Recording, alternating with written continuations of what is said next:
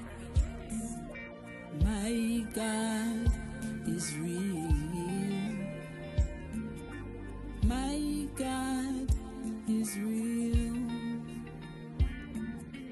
My God is real.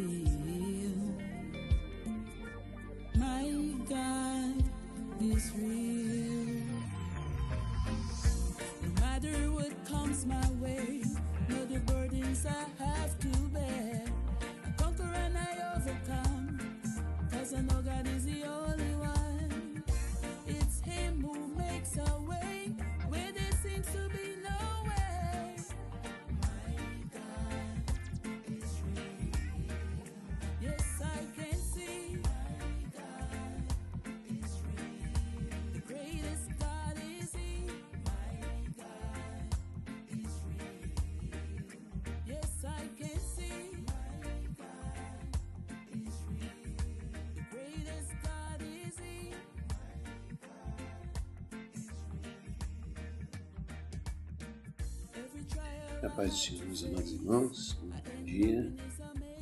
Esse é mais um episódio da EBD com você, uma produção da comunidade cristã de São José dos Campos. Eu me chamo Sérgio Pereira e é um prazer estar aqui com você mais uma vez. Vamos dar continuidade ao estudo das cartas de prisão, no livro de Efésios, capítulo 4.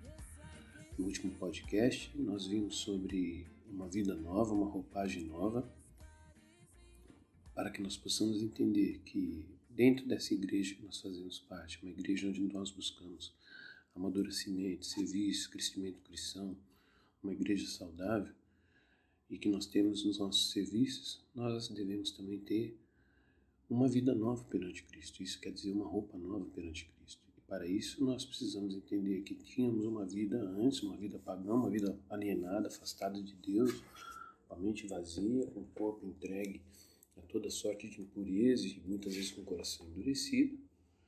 E passamos agora a ter uma vida onde aprendemos de Cristo, ouvimos de Cristo e somos instruídos por Cristo. E aí deixamos a nossa roupagem velha e passamos a ter uma roupagem nova. No capítulo de hoje nós vamos abordar sobre aspectos práticos da santidade. E só lembrando, é, já comentei isso em podcast passado, todo esse estudo é lógico que temos como base a Bíblia Sagrada, mas eu também estou usando uma série de revistas chamadas Séries da Carta de Paulo, da editora cristã evangélica de São José dos Campos. Convido vocês a orar e depois nós, na sequência, já vamos ler Efésios, capítulo 4. Nós vamos ler hoje, terminando o capítulo do versículo 25 ao 32 e vamos abordar um pouquinho os cinco primeiros versículos do capítulo 5. Vamos orar? Senhor meu Deus e Pai, eu clamo a Ti nessa manhã, para que o Senhor possa estar enchendo meu coração da Tua graça, do Teu poder, da Tua santidade, bem como inundando o coração daqueles que vão ouvir esse estudo, Deus, em qualquer momento, em qualquer lugar, mas que o Senhor inunde o coração deles. Faça isso de novidade de vida e que venha a multiplicar no andar de cada um deles, no andar de cada um, perante a sociedade, uma nova roupagem em Cristo. É assim que eu oro em nome de Jesus. Amém. Irmãos, Efésios, capítulo 4, versículo 25 até o 32, diz assim: Por isso, deixando a mentira, fale cada um a verdade com o seu próximo porque somos membros uns dos outros. Irai-vos e não pequeis. Não se põe o sol sobre a vossa ira, nem deis lugar ao diabo. Aquele que furtava, não furte mais. Antes, trabalhe fazendo com as próprias mãos o que é bom, para que tenha com que acudir ao necessitado. Não saia da vossa boca nenhuma palavra torpe, e sim unicamente a que for boa para edificação, conforme a necessidade, e assim transmita graça aos que ouvem e não entristeçais o Espírito de Deus, no qual fostes selados para o dia da redenção.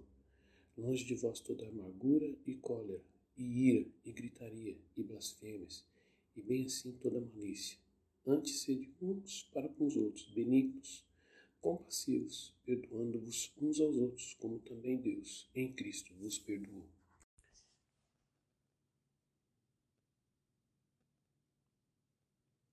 Então, meus irmãos, é, feita essa consideração, essa leitura do capítulo 4 de Efésios, do, versículo 25 até o versículo 30, 2, eu queria ver com vocês, na linha daquilo que foi tratado nos episódios passados, nós falamos sobre nova roupagem, sobre os ministérios que nós devemos ter, sobre o crescimento da igreja de forma é, saudável, né? você ajudar no crescimento da igreja, você entendendo que o, o, ajudar no crescimento da igreja também te proporciona um crescimento espiritual, um fortalecimento espiritual com o seu relacionamento com Deus. Eu queria botar com vocês alguns aspectos práticos da santidade. E a santidade, lembrando que ser santo é ser separado das coisas que o mundo faz. É ser separado assim, sabe? Temos o discernimento através do Espírito Santo de Deus daquilo que é o adequado para que eu fale, haja, consuma, pratique e reconhecer, reconhecer aquilo que não está de acordo com uma prática cristã e que me leve a entender que eu tenho que mudar minha, minhas atitudes para que as coisas carnais deem lugar às coisas espirituais. É, nós ainda vamos ler alguns versículos do capítulo 5, mas por enquanto eu gostaria que você pudesse fazer é, algum comparativo entre quais são os aspectos da sua vida que você considera como carnais e do outro lado, quais são os aspectos da tua vida que você considera carnais, como eles deveriam ser no aspecto santidade. Né? Então, é, vamos lá, por exemplo, buscar é, exemplo de, de santidade no nosso relacionamento.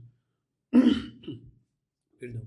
Ele já começa ali no capítulo, no versículo 25, dizendo: Por isso, deixando a mentira, fale cada um a verdade com o seu próximo, porque somos membros uns dos outros. Primeira pergunta que eu te faço: será que a mentira tem sido uma prática na sua vida? Às vezes você pode me perguntar: Poxa, mas uma mentirinha de vez em quando, uma mentirinha ou outra. Irmão, se nós somos novas criaturas em Cristo, eu e você devemos evitar ao máximo, se possível, realmente erradicar isso da nossa vida. E eu falo isso porque às vezes nos encontramos em certas situações que você, seja para não magoar alguém, seja para não, não arrumar confusão com alguém, você acaba contando uma mentirinha. Por exemplo, você vai na casa de alguém, a pessoa salga comida. e é alguém que você gosta muito. E às vezes, ali para você não magoar, quando a pessoa fala, ah, tá boa a comida, você fala, tá, né? Você, né? você não ser grosseiro, você fala assim, cara, tá difícil de comer, tá bom. Entendeu? Então, assim, é, a gente tem que ter sabedoria até para poder dizer essas coisas, não mentir, mas talvez expressar nossa opinião de uma maneira mais, mais cômoda, mais amena, que não, não, não, não soe como, como, como, como mentira, mas que possa também estar alinhado com aquilo que você verdadeiramente quer dizer. E por que, que é importante nós não mentirmos? Porque se você for olhar em João 8, 44, olha o que, que o Evangelho de João, no capítulo 8, no verso 44, diz.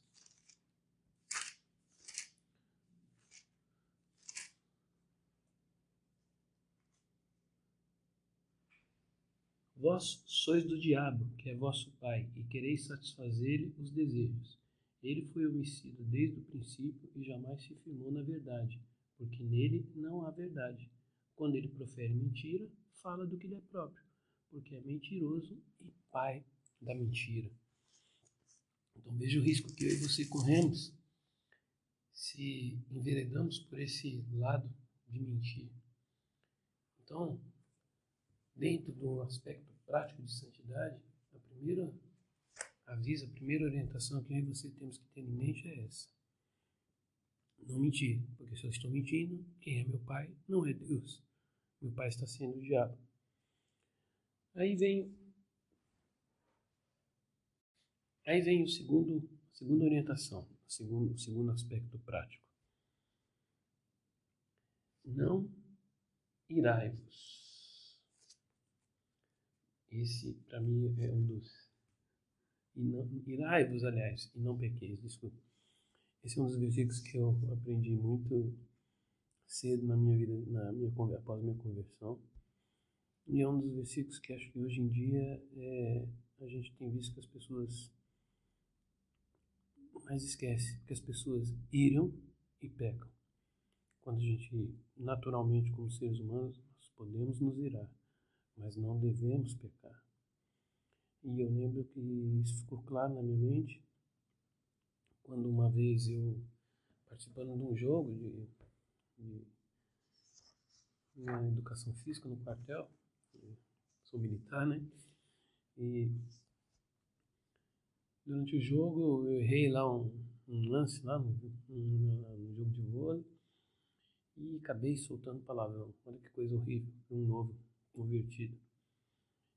E aí um irmão que estava ali pegou e virou para mim e falou assim: Irai-vos, mas não pequeis. Ou seja, temos que estar atentos para não perder a calma. Mas se eu perder a calma, controlar minhas atitudes. Porque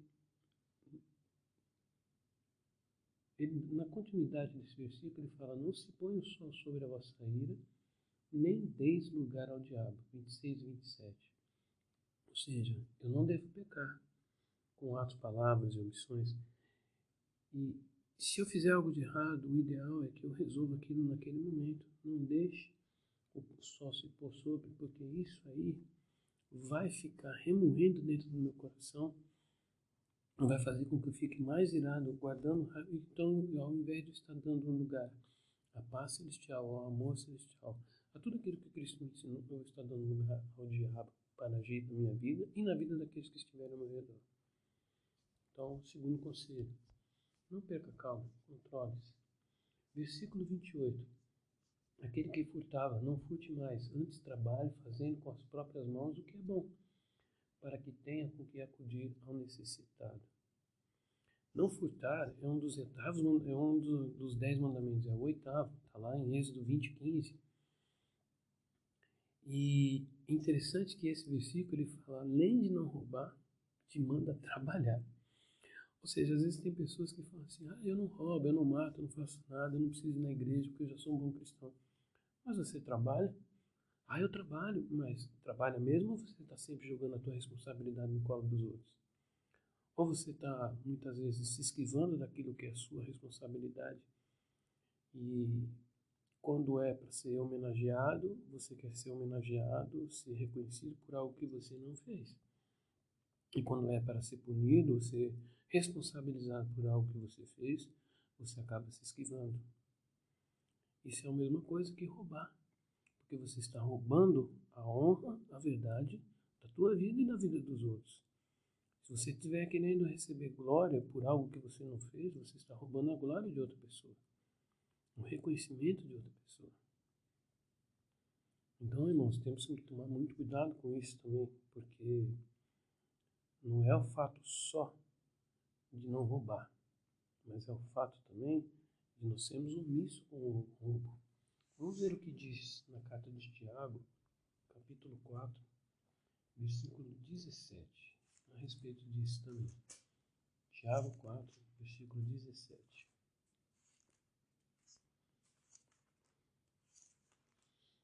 Diz assim: Portanto, aquele que sabe que deve fazer o bem e não faz, nisso está pecando. Viram como não é só você roubar efetivamente ou furtar algo de alguém? O fato de você não fazer aquilo que você tem que fazer. Isso é um pecado por omissão. O roubo é pecado por comissão, porque você fez, agiu para aquilo. Mas você também não fazer aquilo que você tem que fazer é um roubo, é um roubo de tempo, é um roubo de responsabilidade, é um roubo de confiança em quem está dependendo de você. Então, não deixe de fazer o bem não importa quem. Quarto conselho: não use a boca para o mal, mas use para o bem. Vamos lá, versículo 29. Esse diz o capítulo 4 de Efésios. Não saia da vossa boca nenhuma palavra torpe, e sim unicamente a que for boa para edificação, conforme a necessidade, e assim transmita graça aos que o ouvem.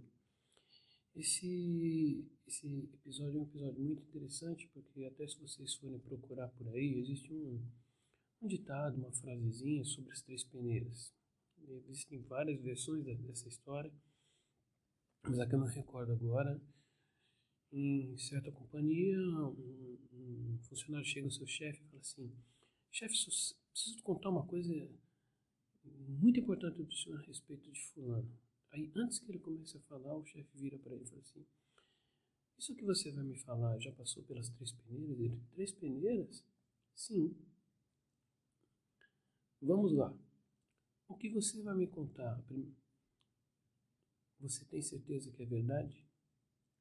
Aí o funcionário disse: Bom, eu ouvi dizer. Aí o chefe já interrompeu ele e falou assim: Bom, então você já não está passando pela primeira peneira, que é a verdade. Você não tem certeza que o que você vai me contar é verdade. Mas vamos lá, ainda que fosse verdade.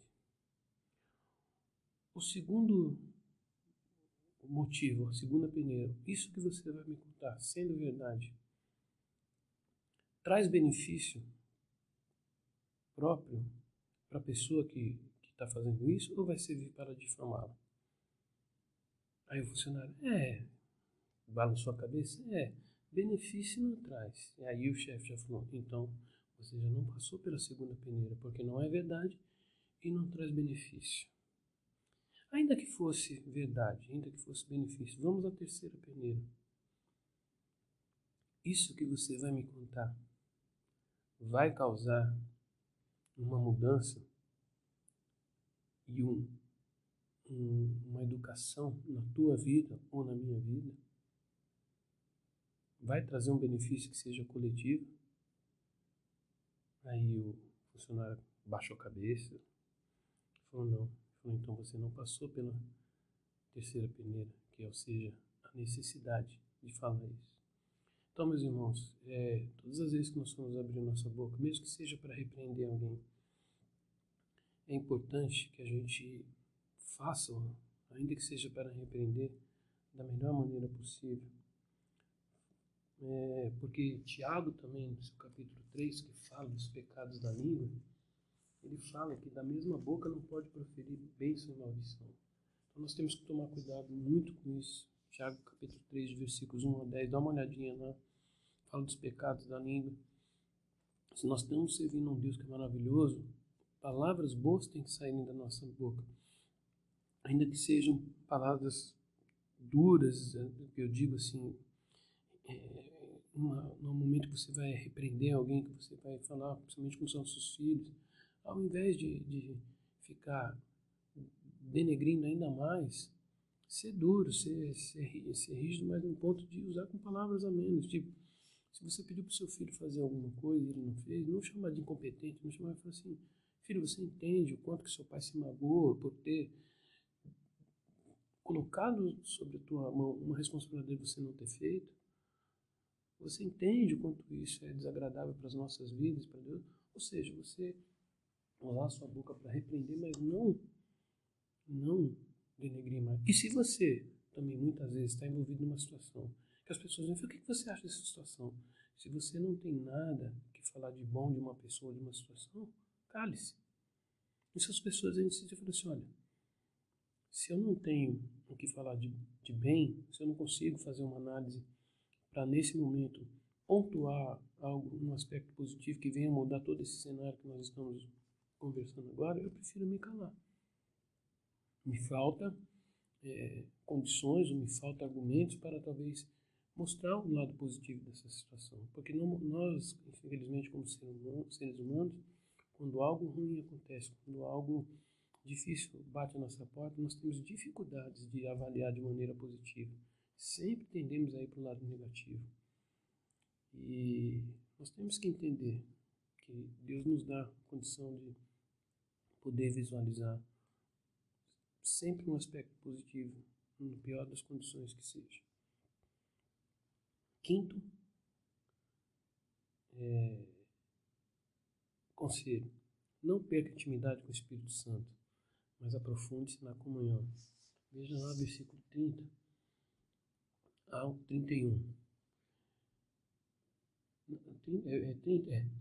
Só o 30. E não entristeçais o Espírito de Deus, no qual fostes selados para o dia de, da redenção.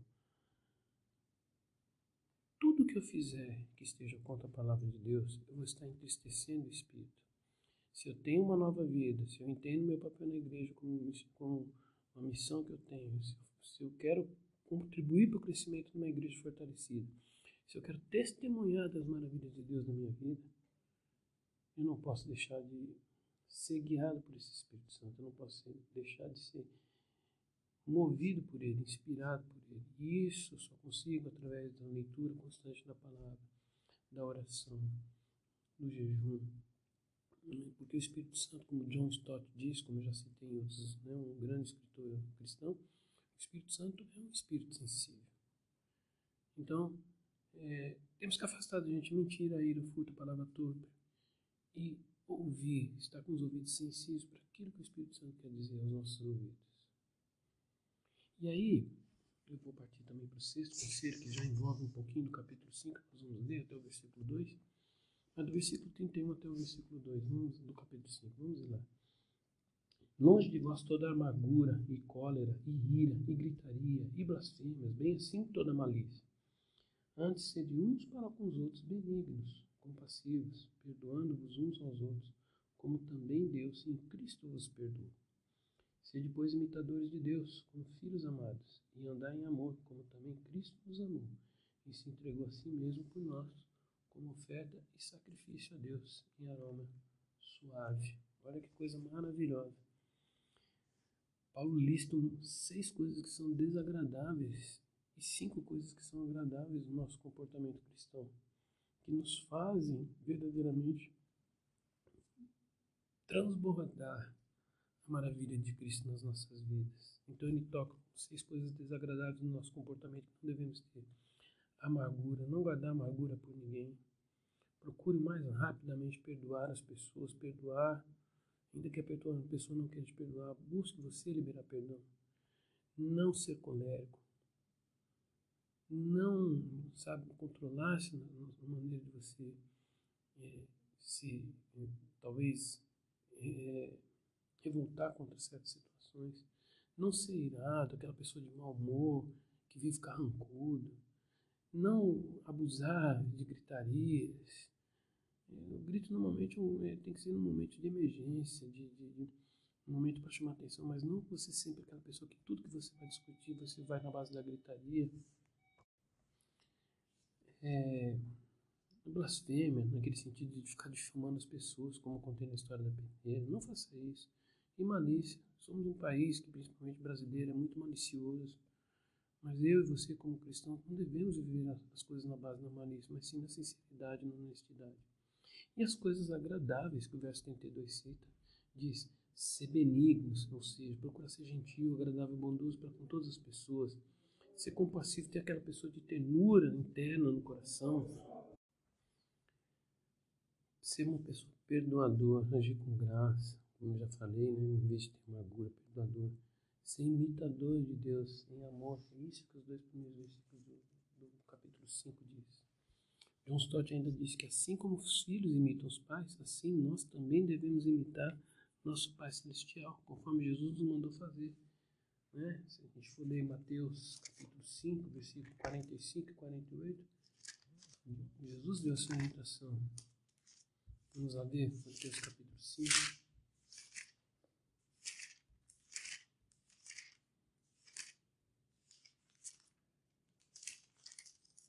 45, 48.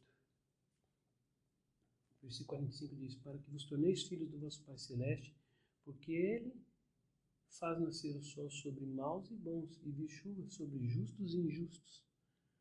Sabe? Por isso que nós devemos entender que nós devemos agir de maneira agradável com as pessoas, porque esse versículo eu gosto de citar, porque assim, da mesma maneira que o sol vem sobre a vida de quem é do, do, do, do, bom e do, e do mal, a chuva também vem sobre o, justo e o injusto. Às vezes a gente fala, né, da maneira que o sol sabe sobre a vida do rico e do pobre, né? E bichu, mas o, o, correto é dizer sobre maus e bons, e bichu sobre justos e injustos. E o, e o 48 diz, portanto, sede vós perfeitos, como perfeito é o vosso Pai Celeste. É lógico que a plena perfeição só vamos encontrar quando estivermos na eternidade com Cristo.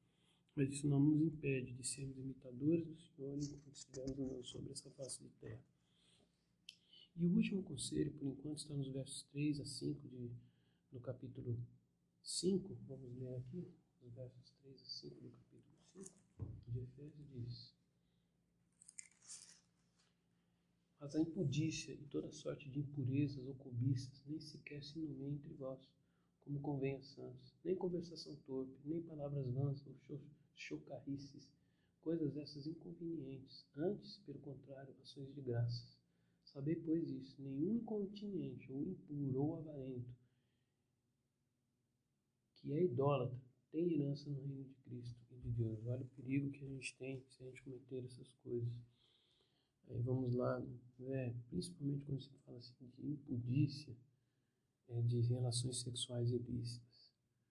Então, você tem que entender, se você é jovem, jovem, você não deve ter relação sexual antes do casamento. Isso é algo que traz um prejuízo tremendo para a tua vida. Não vá pelo discurso do mundo, que é porque você ama ama. Não, isso está errado, meu irmão.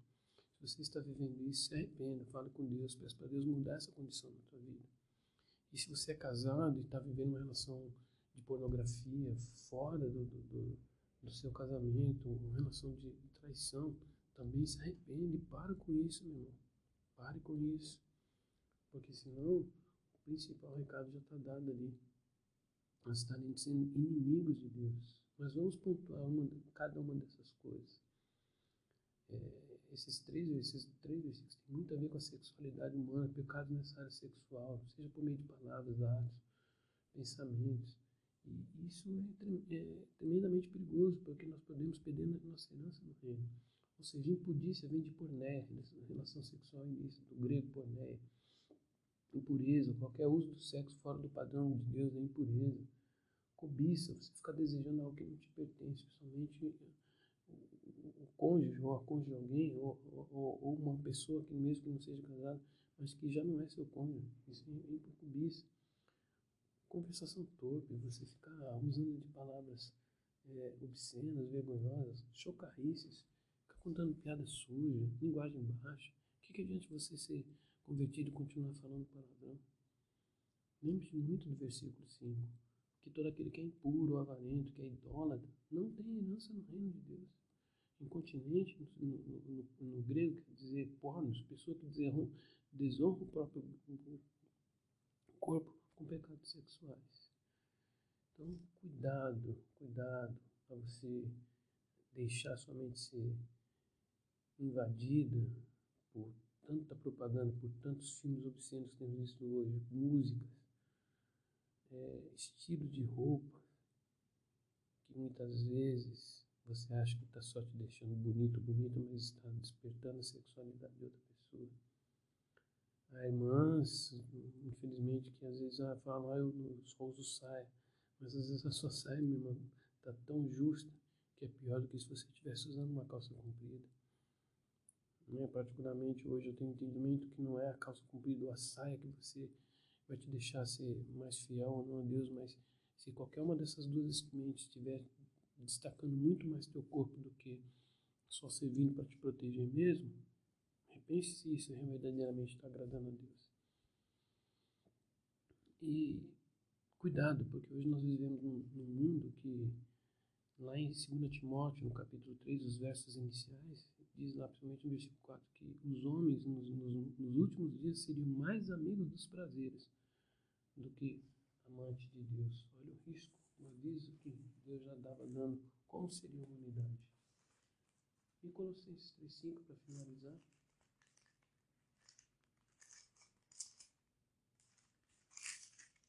Diz o seguinte: Fazei, pois, morrer a vossa natureza terrena, prostituição, impureza, paixão lasciva, desejo maligno e avareza, que é a idolatria. Todas essas coisas, se estiverem tomando conta da tua vida, você está se tornando um idólatra. Amém, irmãos? Então fique aí para você refletir sobre o que nós falamos hoje, desses sete conselhos. É, é, ouça de novo, procure pensar em cada um deles, qual deles você acha que é o mais difícil de praticar e o porquê. E pense principalmente o que quer dar lugar ao diabo. Pergunte se eu e você, eu tenho que me perguntar, mas pergunte se você tem dado lugar ao diabo. Amém? Que Deus abençoe a tua vida. Vamos orar?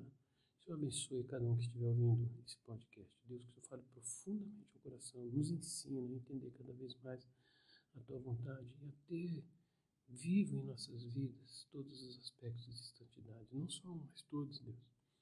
E aqueles, ó Pai, que o Senhor já sabe que temos dificuldade, nos confronta, Deus, nos mostra, nos move, nos faz entender a forma com que o Senhor quer que verdadeiramente agrademos ao Senhor. Por isso eu te peço, Pai, derrama da tua graça e do teu Santo Espírito, nos liberte das cadeias carnais que ainda nos impedem de sermos os servos valorosos diante da face. É assim que eu oro em nome de Jesus. Amém. Esse foi mais um episódio da IBD com você, uma produção da Comunidade Cristã de São José dos Campos.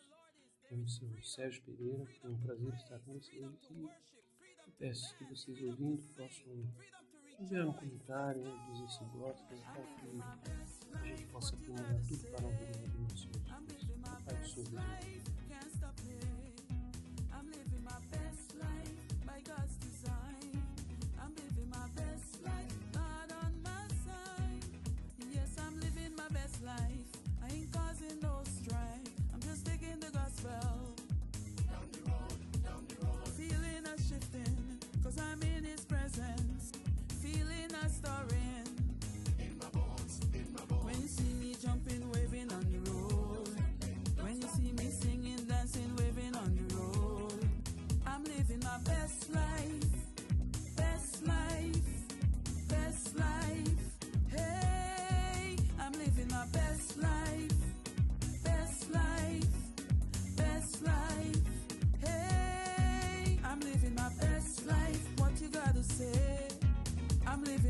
I'm living my best life. Can't stop me. Living my best life. God's design. Living my best life. God on my side. Yes, I'm living my best life. I ain't causing no strife. I'm just taking the gospel. Down the road, down the road. Feeling a shifting, cause I'm in his presence. Feeling a stirring. In my bones, in my bones. When you see me jumping, waving on the road.